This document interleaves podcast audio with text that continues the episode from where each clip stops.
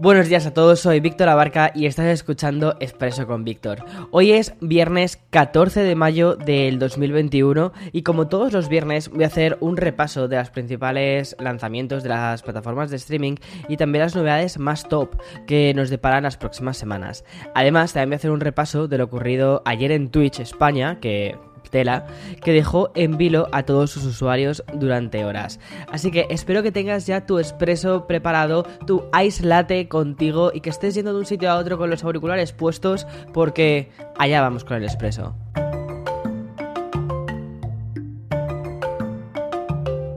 Bien, comienzo el episodio. Si eres un fan de los streamers que plagan Twitch, seguro que ayer por la tarde te pegaste un buen susto cuando comprobaste que no podías disfrutar de la plataforma.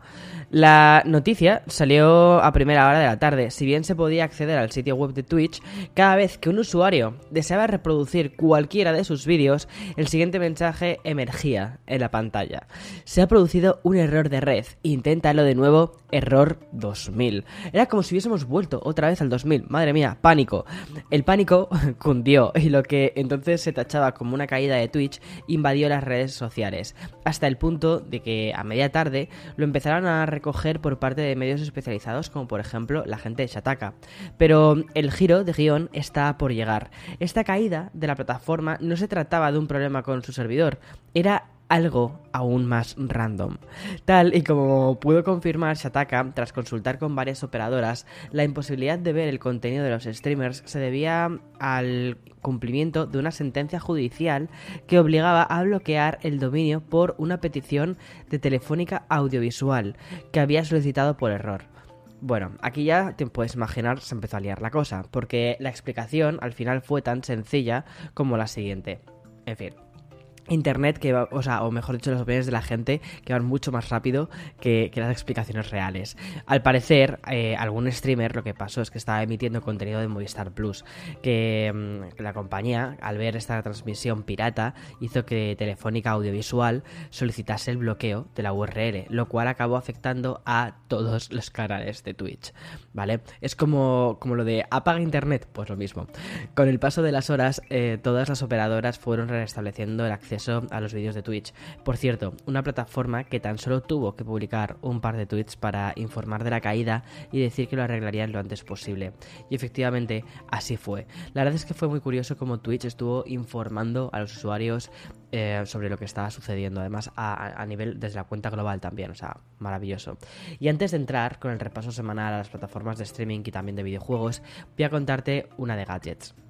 En concreto, la novedad de Amazon, sus nuevos Echo Buds. Como bien sabrás, la compañía de Jeff Bezos siempre ha ido detrás de Apple y Google en cuanto a auriculares inalámbricos. Tanto los AirPods como los Google Pixel Buds han copado el mercado a pesar de los intentos de Amazon con sus Echo Buds del 2019. También tengo que decir que, mm, Samsung ha hecho también mucho con el tema de los auriculares. Sin embargo, esto puede cambiar con los flamantes Echo Buds 2 que acaban de salir al mercado la nueva generación de auriculares inalámbricos son un 20% más pequeños y ligeramente menos pesados. Además de mejorar la calidad del sonido o introducir el logo sonriente de la compañía, disponen de cuatro almohadillas de silicona que están codificadas por colores para poder distinguirlas. Los nuevos EcoBuds han ajustado su conexión con Alexa y ya no será tan común eso de que te preguntes repetidas veces si lo ha entendido bien, lo que le has ordenado y cosas así. Y siguiendo con sus pros, ¿vale? La mejora en cuanto a la cancelación de, ruido. Una función en la que también te puede ayudar la propia Alexa. Además de poder hacerlo de forma manual, claro. Respecto a sus principales defectos, ¿vale? Hay que destacar la pega de que el audio aún necesita ajustes manuales y la duración de la batería, la cual Mm, solo mejora si desactivas Alexa. Yo personalmente lo que haría sería eso, desactivar Alexa. Esta segunda generación dispone de dos versiones y mm, los precios es que son súper competitivos. El modelo de 120 dólares y el de 140 dólares. Este, este último, ¿vale? Lo que cambia, el de 140, es que tiene una opción de carga inalámbrica y funciona con cualquier cargador QA. O sea, la verdad que tiene, tiene muy buena pinta. Bien, voy a dejar ahora paso al sponsor y justo después del anuncio, ¿vale? Vamos a empezar con toda la parte de servicios de streaming y de videojuegos, que es viernes y eso apetece.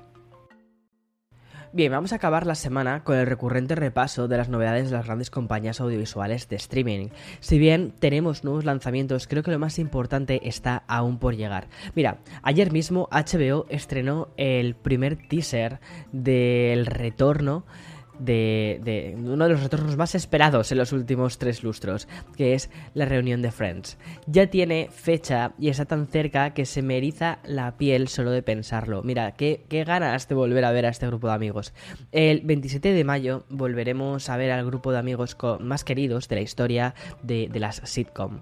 El especial sin guion contará además con apariciones estelares, que irán desde Lady Gaga a Kit Harrington, que es el famoso eh, Snow, pasando por mi queridísima Reese Witherspoon. Qué maravilla volver a ver a, a Reese eh, al lado de Rachel para interpretar eh, lo que es lo que es su hermana en la ficción, ¿no? Pero dejamos HBO y uno de los estrenos más esperados de los últimos tiempos para repasar lo que las plataformas nos tienen preparado para hoy mismo, no para el futuro, sino para hoy. Netflix, vale, vamos a poder disfrutar de La mujer en la ventana, que es un thriller que cuenta con nombres como el de Gary Oldman o Amy Adams, y la segunda temporada de Love, Death and Robots. Por cierto, la compañía también ha confirmado que el remake animado de los Masters del, del Universo, la mítica serie de los 80, llegará a la plataforma el día 23 de julio. Pasamos de, Netflix y nos vamos a Amazon Prime, que cuenta con un estreno de lujo. Se llama The Underground Railroad. Es la nueva serie de Barry Jenkins, que es el director que, nos, que, hizo la peli de Moonlight, que es, es una peli preciosa, preciosa.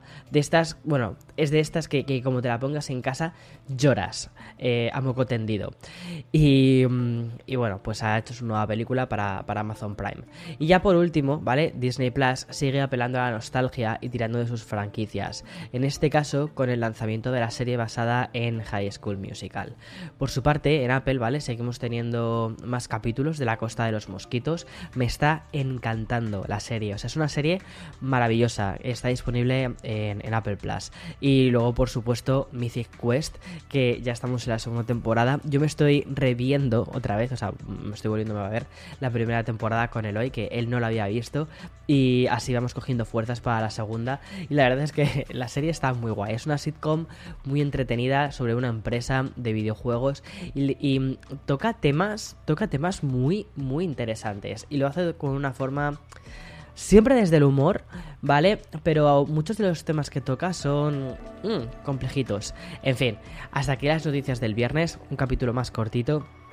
Espero que te haya gustado, espero que tengas planes para tu fin de semana, para disfrutar del sol y nos escuchamos el lunes. Y eso sí, también habrá café con Víctor esta semana. Chao, chao, chao.